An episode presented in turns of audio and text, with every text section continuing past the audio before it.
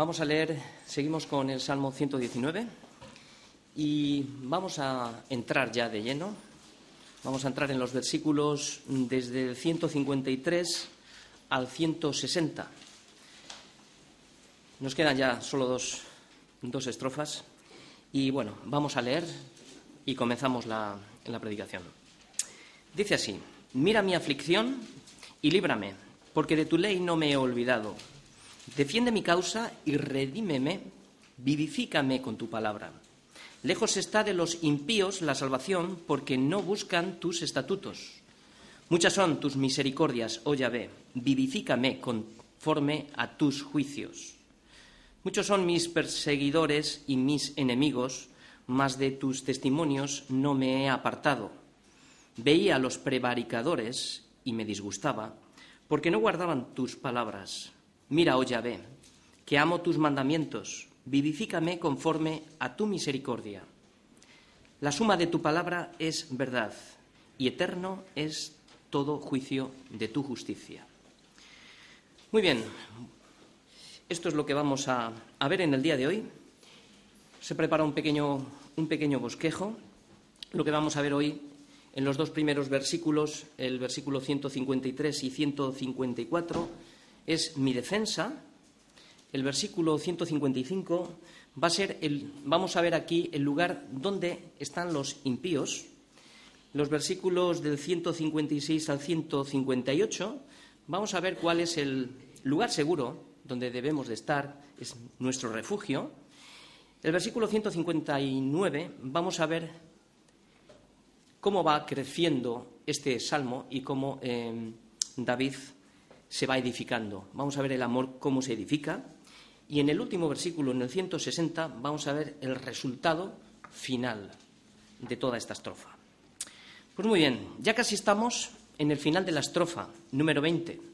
Y a medida que avanzamos en el Salmo 119, pues también avanzan las aflicciones y la persecución en la vida de David, como estamos viendo llegando a situaciones de extremo peligro, de extremo peligro como la que hoy vamos a ver.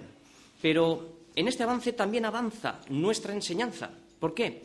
Porque las cosas que han acontecido en la vida de David están escritas y son un ejemplo para nosotros, ¿para qué? Para amonestarnos de que pruebas vendrán. Por tanto, las pruebas y las aflicciones son disciplinas en nuestra vida que Dios permite y además son necesarias para saber lo que hay en tu corazón, si habías de confiar y obedecer a Dios antes que a los hombres, antes que a tu propia opinión. Y aunque es verdad que ninguna disciplina parece ser causa de gozo, sino más bien es causa de tristeza, pero después da fruto apacible de justicia a quienes, a los que por ella han sido ejercitados. Por tanto, las pruebas son para saber si tu corazón ama a Dios o ama las cosas de este mundo, porque resulta que si tu corazón ama el mundo, entonces sabes dónde está el problema, que el amor del Padre no está en ti. En definitiva, las pruebas es para saber lo que hay en tu corazón y dónde está, porque allí donde esté tu corazón y todo lo que amas, allí es donde está tu tesoro. Hoy vamos a ver, vamos a ver lo que hay en el corazón de David, dónde está y cómo actúa ante las circunstancias. Porque fijaos bien, David está siendo afligido en este salmo, acusado, perseguido, rodeado de enemigos y de prevaricadores. El objetivo principal del salmista es que su vida espiritual sea activada en medio de la prueba. Por eso pide tres veces al Señor ser vivificado ante el ataque del, enemigo. Y aquí está el énfasis porque se repite tres veces. A lo largo de este salmo hemos visto que la mejor escuela de aprendizaje para David han sido las aflicciones. ¿Por qué? Porque una cosa es el conocimiento y otra cosa es la práctica del conocimiento. Una cosa es la teoría del carné de un coche antes de sacarlo y otra cosa es conducirlo en medio de la ciudad. ¿Cómo ha aprendido el salmista a conducir su vida en medio de las circunstancias? En la escuela de la, aflicción. Y él mismo nos lo enseña, nos lo enseña él mismo responde cómo ha sido este aprendizaje. Y lo dice en el versículo 71. Bueno me es haber sido humillado. ¿Para qué? Para que aprenda tus estatutos. Así es como ha aprendido el salmista y así es como aprendemos nosotros también, a través de la humillación. Y sinceramente no conozco otra forma de aprender, y lo digo por pura experiencia. Da igual los muchos consejos que demos, que están bien, pero de nada sirve la teoría si no la pones a circular. Igual que el niño cuando comienza a andar, pues necesita caerse para aprender. Solo se aprende a través de las caídas, a través de los fracasos, a través de las bancarrotas. Solo se aprende cuando ves fracasar tu propia opinión, cuando te encuentras en un estado comiendo comida de cerdos, es entonces cuando descubres la miseria que hay en ti y de que no haber sido por la misericordia de Dios hubiéramos sido consumidos en cada intento. Y es después de haber sido humillado, cuando aprendes a confiar en Él, cuando dejas de mirarte a ti mismo y a tus circunstancias y pides que sea Dios mismo quien te mire a ti, quien examine tu corazón, un corazón engañoso, para que te haga libre de tu propia opinión. La pregunta, ¿cómo actuamos cuando estamos en dificultades económicas, de enfermedad, de trabajo, de estudios, en serios peligros? ¿Cómo actuamos cuando estamos perseguidos? ¿Cómo respondemos a estas y a otras cuestiones de nuestra vida? ¿Cómo responde David? Pues David, ¿qué es lo que hace? David ora a Dios. ¿Y esto qué es? Pues abriendo camino en medio de la aflicción. Salmo 119, del 153 al 160. Vamos a ver los dos primeros versículos, que es más o menos es un poquito el centro de la predicación. Y aquí está nuestra defensa. Comienza David diciendo: Mira mi aflicción y líbrame, porque, tu ley, porque de tu ley no me he olvidado. Defiende mi causa y redímeme vivifícame con tu palabra. Muy bien, en estos versículos el salmista se enfoca en dos cosas, la justicia de Dios y la gracia de Dios. Le dice a Dios, mira mi aflicción, considera mi aflicción. Es la palabra oni, y esto lo que significa en el hebreo es depresión, angustia, miseria. Este es el estado en el que el salmista se encuentra en este momento. Y la razón por la que pide a Dios que considere su aflicción y sea librado es porque no se ha olvidado de su ley. Esta es su defensa y aquí está la clave de cómo abrir el camino, de cómo abrir camino en medio de la aflicción. La ley es la palabra, es la roca donde David ha construido su casa para que cuando vengan los vientos de la aflicción en forma de lluvia, de ríos y soplen contra su vida, contra su casa, pues no caiga. El compromiso de David con la palabra de Dios es firme, porque está agarrado en la roca y a pesar del ataque del enemigo, ¿qué es lo que está haciendo? No se está mirando a sí mismo, está diciendo, mírame tú Dios, no se queja, Él no retrocede, Él no abandona. ¿Cómo se defiende David ante el ataque del enemigo para abrirse camino y no quedarse acorralado? Pues mira, presenta su causa delante de Dios en cinco peticiones, como las que vemos aquí. Mírame tú, a mí, y esto es misericordia de Dios. Líbrame tú, el favor de Dios para nosotros. Defiéndeme tú, porque tú eres mi abogado, ¿no? Redímeme tú, porque soy de tu propiedad. Vivifícame tú, para que vivas la vida que tú deseas que yo viva. Muy bien, en la primera petición, él pide que el Señor, o sea, no pide que el Señor le quite la, la aflicción, ni pide consuelo, él pide ser librado. ¿Y esto qué es? Pues Pablo nos da una explicación de lo que esto significa. En 1 Corintios 10:13 nos dice, no os ha sobrevenido ninguna tentación que no sea humana, pero fiel es Dios, que no os dejará ser tentados más de lo que podéis resistir, sino que dará también, juntamente con la tentación, la salida para que podáis soportar. Subraya salida. esto es lo que nos va Esta es la salida, ¿vale? Lo que están diciendo estos versículos es que nuestro problema no es diferente al de los demás. Nos dice que no permitirá que seamos tentados más de lo que podemos resistir. Nos dice este versículo que no promete eliminar el problema, pero sí promete darnos la salida, ser librado. ¿Y la salida dónde está? Está en la prueba, juntamente con la tentación. El punto clave para que Dios te oiga, te mire y te libre es que no te has olvidado de su ley. Para ser librado y para ser librado necesitas un abogado que defienda tu causa. Y es la tercera petición, defiende mi causa. Esto significa que tú no debes defenderte tú a ti mismo. Nadie se defiende a sí mismo delante de un juez, ni debes de justificarte. Aquí únicamente actúa la justicia de Cristo como abogado defensor nuestro. Podemos ser atacados desde varios frentes, desde dentro y desde fuera. Desde dentro a través del pecado, desde fuera a través de la aflicción, a través del enemigo por causa del Evangelio. El enemigo siempre nos va a estar acusando y lo hará por todo.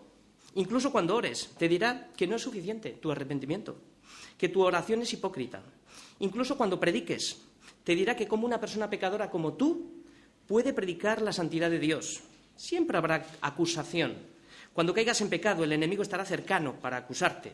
También lo hará todos aquellos que están en contra del Evangelio. ¿Nuestro acusador quién es? El diablo. La Escritura dice que acusa a sus escogidos cuando de día y de noche. Ahora bien, ¿cómo distinguir la voz del Espíritu Santo a la voz del diablo cuando caemos? Porque ahí hay una acusación, ¿verdad? Para distinguir la voz es muy sencillo y además tiene su lógica. ¿Qué hace el enemigo? Me acusa. ¿Cuál es el objetivo? Matar, hurtar y destruir. ¿Qué hace el Espíritu Santo? ¿Me acusa? No. Me convence de pecado, de justicia y de juicio. ¿El propósito final cuál es? Restaurarme. ¿A través de qué? A través del arrepentimiento. ¿Para qué? Para que recibas vida y vida en abundancia. Es aquí cuando entra la acción de la justicia de Cristo en nuestra vida. Porque el ladrón viene a hurtar, matar y destruir, pero yo he venido para que tengáis vida y vida en abundancia. ¿Cómo puedo ser librado de la acusación? Pues solo Cristo puede hacerlo. Por eso debes de saber primero que Cristo es nuestro abogado. Y si no lo sabes, te lo voy a recordar. Primera de Juan 2.1 dice, hijitos míos, estas cosas os escribo a vosotros para que no pequéis. Si alguno hubiere pecado, abogado tenemos para con el Padre, Jesucristo, el justo. Por tanto, si has pecado, has caído, el acusador lo tienes ya delante de ti. Está gritando a tus oídos, culpable, culpable continuamente. ¿Qué debemos de hacer? Lo que hace David, presenta tu causa delante del Señor. Presenta tu causa, porque si confesamos nuestros pecados, Él es fiel y justo para perdonar nuestros pecados y limpiarnos de toda maldad. Es aquí donde entra en juego la cuarta petición, que dice, redímeme. Significa rescátame, líbrame. Significa comprar de vuelta lo que ya era suyo. Luego viene la quinta petición, que, es el resultado final de la salida que el salmista está pidiendo. Y este es el punto, que lo pide tres veces, y aquí empieza. La primera, vivifícame. Se traduce literalmente dar vida, reanimar. Nota que esta vida viene a través de su palabra, pero de su palabra vivificada a través del Espíritu Santo, porque la, la letra en sí sola mata, pero el Espíritu la vivifica. ¿De acuerdo? Esto es muy importante entender. Esta vida de restauración que el Señor permite que tengas es para que conozcas la salida, que es Cristo. Y Cristo es el que trae la paz a Dios, de Dios a nuestro corazón. Jesús, pongamos atención, este es un punto muy importante, Jesús nos advirtió que en el mundo sufriríamos aflicción, pero también nos enseñó cómo hallar la salida para ser librados en medio de la aflicción. Estas cosas, dice el Señor, os he hablado para qué?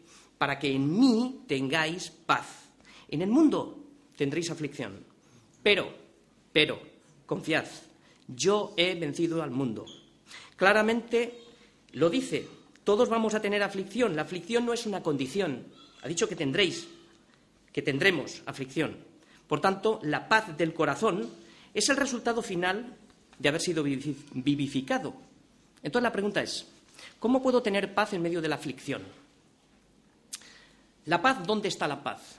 Hemos visto este versículo, la paz está en Cristo. Porque Él dice estas cosas, os he hablado para qué? Para que en mí tengáis paz. Porque si la aflicción está en el mundo y Cristo ha vencido el mundo, yo puedo traer la paz de Cristo a través de la fe que confía. Confiad, yo he vencido el mundo. Aquí está el ser librado de la aflicción, que Cristo ya ha vencido. La aflicción es temporal, pero la paz de Cristo es eterna. Por tanto, ¿dónde está la salida para ser librado? En aquel que venció al mundo, Cristo. Por eso dice el salmista, defiende mi causa y redímeme. ¿Ves ahora la conexión? ¿Qué es nuestro abogado? ¿Quién? Aquel que venció al mundo, el que ahora te justifica y te defiende. ¿Cómo venció al mundo? Pagando el precio del rescate en la cruz. ¿Y esto qué es? Redimir. ¿Quién puede redimir? Aquel que pagó el precio. Es aquel que compra lo que ya era suyo porque vino a buscar y a salvar lo que se había perdido porque era suyo. Por eso te va a defender con su justicia delante de los acusadores, porque te compró, te salvó, porque su sangre venció al mundo. Debemos de entender en nuestra vida que no va a estar exenta de problemas. Pero tenemos un abogado que te ayudará a encontrar la salida en medio de la prueba, si confías en él, si permaneces en su palabra. Siempre. Por eso, este compromiso firme de no olvidarse de su palabra, te da la promesa de que Él te mira, Él te libra, Él te defiende, Él te redime, Él te vivifica. Pero el enemigo no tiene este privilegio. ¿Por qué? Versículo siguiente no lo dice. Lejos está de los impíos la salvación. ¿Por qué? Porque no buscan tus estatutos. Tenemos un gran privilegio y aquí es donde nos deberíamos de gozar todos el privilegio que tenemos. David ahora se enfoca en sus acusadores, los impíos. ¿Quiénes son? Son esclavos del pecado. ¿Sabéis que no tienen, no tienen abogado que les defienda? Ellos están abandonados totalmente a su suerte.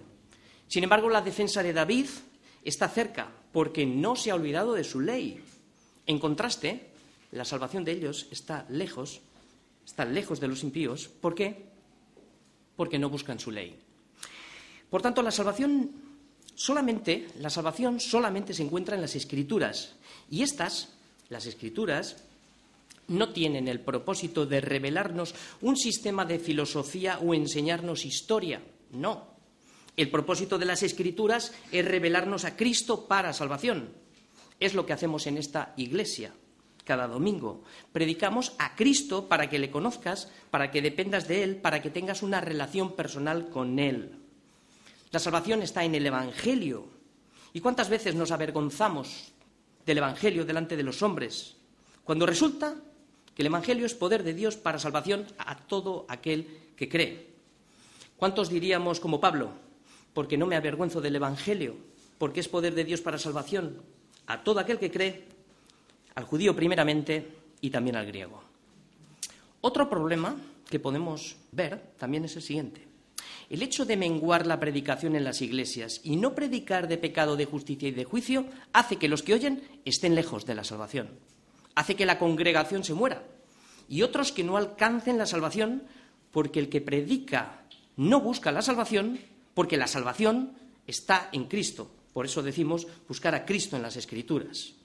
La falta de predicación es una manera de hacer que la gente se aleje de la salvación, porque el único medio que agradó a Dios para salvar a los creyentes es a través de la locura de la predicación del Evangelio. Única forma. Por tanto, el Evangelio, ¿qué es? Es la revelación de Dios a los hombres para salvación. El problema de los que están lejos es porque no buscan al Señor. Por eso la salvación está lejos de ellos. Para buscar al Señor, vamos a escudriñar la palabra que significa buscar. Es la palabra darás en el hebreo. En el hebreo significa escudriñar, averiguar, indagar. Fijaos que es la misma palabra que Jesús también dijo a los judíos, escudriñar las escrituras, porque a vosotros os parece que en ellas tenéis la vida eterna, salvación, y ellas son las que dan testimonio de mí. ¿Veis? Escudriñar es buscar y vida eterna, salvación. Buscar, salvación. Por eso, si no buscas a Cristo en las escrituras, estás lejos de la salvación. Si los que predican no predican de la salvación, que es Cristo, mantienen alejados a toda la congregación de la salvación. qué responsabilidad. Qué responsabilidad. Que Dios tenga misericordia de nosotros. ¿Por qué? Tres versículos vienen ahora. 156, 157 y 158. Aquí vamos a ver cómo David se refugia. Y empieza diciendo, muchas son tus misericordias, oh Yahvé. Aunque los impíos están lejos de la salvación, en contraste, las misericordias de Dios están cerca para todos los que no se olvidan de su palabra y le buscan. Las misericordias que David pide por segunda vez es vivifícame. Antes era conforme a su palabra, ahora es conforme a tus juicios, que es similar, es lo mismo. Vivificar, como hemos dicho antes, significa revivir, avivar, dar vida. Aquí no está hablando de salvación. David ya la tenía, la salvación no se pierde. Pero la vida espiritual, ojo, la vida espiritual sufre y se debilita a causa de las aflicciones, a causa del pecado, por eso necesita ser reactivada. Para que lo entendamos un poquito mejor, nuestro corazón es como si fuera una bombilla. Hay momentos cuando pierde intensidad de luz esto sucede cuando pasas situaciones, pruebas, aflicciones, o cuando te alejas de la salvación. También es alejarse de la iglesia, dejar de congregarse, etcétera, etcétera. Es como si en vez de tener la corriente de 220 vatios de luz, te estaría entrando una corriente de 125. Lo que hace es que no veo, estoy medio ciego. Cuando nos referimos a un avivamiento en los creyentes, nos referimos al deseo de volver a estar encendidos como una bombilla por y para Dios. Ser vivificado es volver a conectarse a la corriente de 220 para volver a brillar con toda la intensidad que la luz de la palabra nos da. Por tanto, la misericordia que el salmista pide es para el soporte de la siguiente prueba, versículo 157. Aquí es donde vamos a ver un lugar seguro, Dice el salmista aquí en este versículo que muchos son mis perseguidores y mis enemigos, más de tus testimonios no me he apartado. Lo que vemos aquí, los dos primeros versículos de esta estrofa hablaban de acusadores, ahora habla de perseguidores y enemigos. Lo que David está diciendo en este versículo es que son muchos los que corren detrás de mí. Es lo que significa la palabra perseguidor en el hebreo, el que corre detrás de mí. Claro, con malas intenciones. Y es que la maldad de los hombres se multiplica. Y no solo se multiplica, sino que se ponen de acuerdo mis perseguidores con mis enemigos. Sin embargo, aun siendo muchos, David no pierde su confianza en la palabra de Dios, porque el refugio seguro de David está en su palabra, como lo afirma aquí. Más de tus testimonios no me he apartado. ¿Y esto qué es? Pues mira, esto es sabiduría aplicada. Sabiendo que los que están lejos no tienen salvación, no tienen seguridad, no tienen protección, ni nadie que les defienda, esto es sabiduría. Por eso el lugar más seguro donde nosotros podemos estar, donde es no apartarnos de su palabra, permanecer, permanecer en la iglesia, en la congregación, permanecer en una relación individual, personal con Cristo, ¿no? Porque en su palabra hay salvación y vida eterna. No apartarme de su palabra tiene grandes beneficios. Me capacita para soportar la prueba y me prepara para la siguiente a través de la, experiencia de esta que ya he pasado, que es lo que vemos en el siguiente versículo. Cuando dice el salmista en el versículo 158, dice, veía a los prevaricadores y me disgustaba. ¿Por qué? Porque no guardaban tus palabras. Dos beneficios vemos aquí, en este versículo de la vida. Vemos la vida restaurada de David. Vemos primero la capacidad de ver y segundo, el carácter transformado a la imagen de Dios. Primero, la capacidad de ver. Dice el salmista que veía a los, a los prevaricadores. Lo que está diciendo es que veía, que veía, y esta palabra veía significa que discernía, que tenía los ojos de vidente, y vidente es una palabra que identifica a los profetas en el Antiguo Testamento. Profeta y vidente, en muchos casos, en la Escritura significa lo mismo. ¿De acuerdo? Dios le estaba dando ojos de vidente que le permitía ver, en medio de las pruebas, las artimañas de los prevaricadores. ¿Quiénes son los prevaricadores? Bueno, un prevaricador es una persona con autoridad y capacidad para ejecutar leyes. Lo que mm, en el original hebreo lo que significa que actúan de una manera encubierta y son engañadores. Por eso hay que estar muy cerca del Señor, para que estemos limpiados con la palabra y el Señor nos, nos, deje ver, ¿de acuerdo?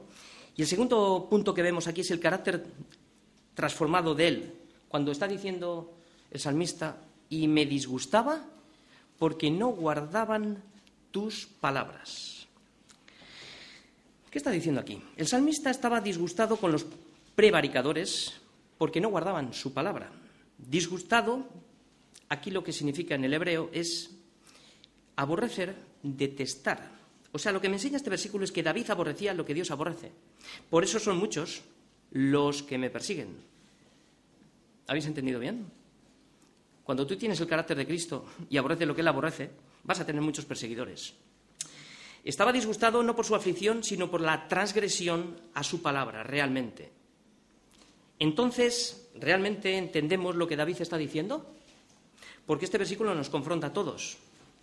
¿Quién está disgustado hoy en día por el abandono de la ley de Dios? Hoy en, hoy en día el séptimo mandamiento se transgrede en cada momento. Nos lamentamos cuando vemos un asesinato, sí. Sin embargo, se producen cientos de miles de asesinatos antes de nacer y la mayoría estamos callados. La transgresión que se hace hoy en día al matrimonio, tal como Dios lo constituyó, ha calado tan de lleno en nuestra sociedad que esto sería para nosotros un disgusto por los que no están guardando las leyes de Dios. No se trata de que nosotros seamos jueces, porque juez solo hay uno y él juzgará todas las cosas al final de los tiempos. Pero nosotros somos la sal y la luz del mundo, y una ciudad asentada sobre un monte no se puede esconder dice la Escritura. Somos la sal que evita la putrefacción y la luz que alumbra en medio de las tinieblas. Hemos leído que son muchos los perseguidores de David. ¿Por qué? Porque cuanto más alumbra la luz, más va a ser los que te van a perseguir. Y al revés, cuanto menos enemigos tengas, significa que la luz no está en el candelero, más bien está debajo de un almud. De esta manera evitarás la confrontación y que el mundo te odie. Pero cuidado, Mira lo que dice Santiago. Porque el que se hace amigo del mundo se constituye enemigo de Dios. Siempre es no podemos servir a dos señores. Hemos olvidado a veces que debemos de ser irreprensibles, como nos dice, como dice Pablo a los filipenses, y sencillos. Hijos de Dios sin mancha en medio de una generación maligna y perversa, en medio de la cual resplandecéis como luminares en el mundo. Por tanto, ¿qué debemos de hacer? No apagar la luz nos va a llevar problemas, pero no podemos apagar la luz. ¿Qué es peor, entristecer al Espíritu Santo o entristecer a los hombres que llaman a lo santo que llaman, al eh, santo al pecado, perdón? El lenguaje del salmista puede sonarnos muy duro, pero esto es un testimonio de lo poco que atesoramos los mandamientos de Dios. Porque si realmente queremos que nuestro corazón sea quebrantado por las cosas que quebrantan el corazón de Dios, estaremos disgustados por los que no guardan la ley de Dios pero debemos de hacerlo con amor, porque fijaos, decir la verdad es actuar con amor, decirles lo que ellos quieren oír, pues prácticamente es no amar a tu prójimo y es casi empujarlos al abismo. Cierto que muchas veces estamos callados cuando tenemos la oportunidad de hablar, porque lidiar con el pecado con los que, con los que lo defienden es difícil, pero también soy consciente de la lucha que hay en medio de la sociedad a la hora de llamar al pecado por su nombre, pecado. Pero hagámonos esta pregunta, ¿cómo creerán si no hay nadie que les predique? Creo que pocos de nosotros disfrutamos de la concesión que como a hijos nos ha sido concedida. Porque a vosotros os ha sido concedido a causa de Cristo. No solo que creáis en Él, está bien, creemos todos, ¿no? Sino que también padezcáis por Él. No nos gusta el tema de la confrontación, el reproche y el marcar límites. Aún así hay algo que debería por dentro tocarnos y es el celo, celo por la palabra. Solo menciono uno de los versículos que dice, de tantos que dice David en este salmo, relacionado con el mismo versículo. Mi celo me ha consumido. ¿Por qué? Porque mis enemigos se olvidaron de tus palabras. Este es el celo que David tiene. Por tanto, lo que debemos es de cultivar el amor en nuestra relación diaria con Cristo a través de la palabra, a través de la oración Y esto nos hará ser hombres y mujeres preparados para toda buena obra. Para el siguiente versículo, versículo 159. Vamos a ver cómo el amor se edifica, cómo el salmista va creciendo en esta vida que, le está, que está pidiendo en oración ¿no? al Señor. Y ahora fijaos dónde entra la oración que dice, mira, oh Yahvé, que amo tus mandamientos, vivifícame conforme a tu misericordia. La estrofa, si recordáis, comenzaba diciendo a Dios, mira mi aflicción, pero ahora vuelve a usar la misma palabra para llamar la atención a Dios hacia Él al decirle, mira, oh Yahvé, que amo tus mandamientos, en contradicción con aquellos que los quebrantan. Fijaos bien que no dice, mira cómo amo tus mandamientos yendo a la iglesia todos los domingos. Mira cómo amo tus mandamientos que doy diezmo y te sirvo en la iglesia. Mírame para darme conforme a todo lo que hago. A veces no lo dices o no lo decimos, pero lo pensamos. Y aquí pon lo que quieras. ¿Crees que Dios está en deuda contigo y que si no te da lo que tú quieres, me enfado? Pues obedecer a Dios, obedecer a Dios es el resultado del amor. Pero no se puede amar a Dios por obediencia, sino que se, obedece a Dios por amor. La obediencia de obras en la carne no es amor, son obligaciones, es duro trabajo. La obediencia a Dios por amor es un deleite. Esta es la diferencia. Y David no está interesado en que Dios mire lo que hace. David está interesado en que mire lo que ama. ¿Cuál es la diferencia entonces? Lo que hace la diferencia no es el conocimiento que tú o yo hayamos acumulado durante todo este tiempo, durante todos estos años, escuchando los sermones de cada domingo. Tampoco lo que hace de la diferencia son las obras que hayamos hecho en cuanto al servicio, que está bien y es necesario. Lo que realmente hace la diferencia es el amor que yo tengo hacia la palabra de Dios, que es hacia Cristo. Y eso, y eso se ve. Porque es aquí donde se ve la verdadera evidencia de un carácter transformado, no lo que haces, o sea, no lo que dices. Es en el amor que demostramos al Señor. Por eso David no se olvida, no se aparta de la palabra, porque la palabra es lo que le ha transformado. Y este amor a sus mandamientos es la palabra pikut en el hebreo. Esta palabra define el plural de mandamientos, es decir, que David cuando dice que ama todos sus mandamientos es que ama toda la palabra completa, porque Dios en su esencia es amor. Por eso ama lo que Dios ama y aborrece lo que Dios aborrece. Finalmente, en este versículo dice, de nuevo, vivifícame conforme a tu misericordia.